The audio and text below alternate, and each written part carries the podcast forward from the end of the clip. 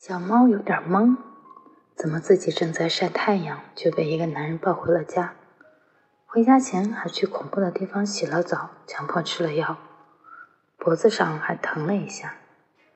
现在面前的小碗里放着一个小鱼干，男人笑眯眯地说：“小猫咪，以后你再也不用流浪了，这是你的家。”哟呵，奇怪的人类！小猫试探性的咬了一口小鱼干，还真好吃。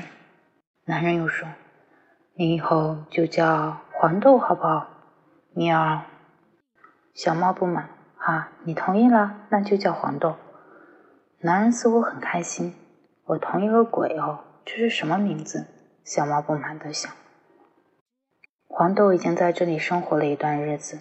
倒也不错，吃喝不愁，再也不用淋雨挨冻，日子很是悠哉。男人早出晚归，回来总会抱抱她。家里有你在等我，真好。谁等你了？我是等罐头吃。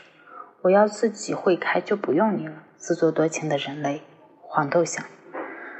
男人总是跟他唠叨一些事，工作的辛苦，自己的压力，末了会加上一句：“也不知道你听不听得懂呢。”我当然听得懂，就是懒得理你。不过是你听不懂我的语言，愚蠢的人类。黄豆虽然这么想，但是每天还是会在男人差不多回家的时间蹲在门口等他。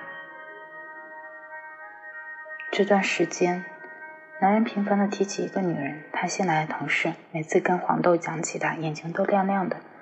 有一天，男人兴高采烈的回来，给黄豆带了好多小鱼干。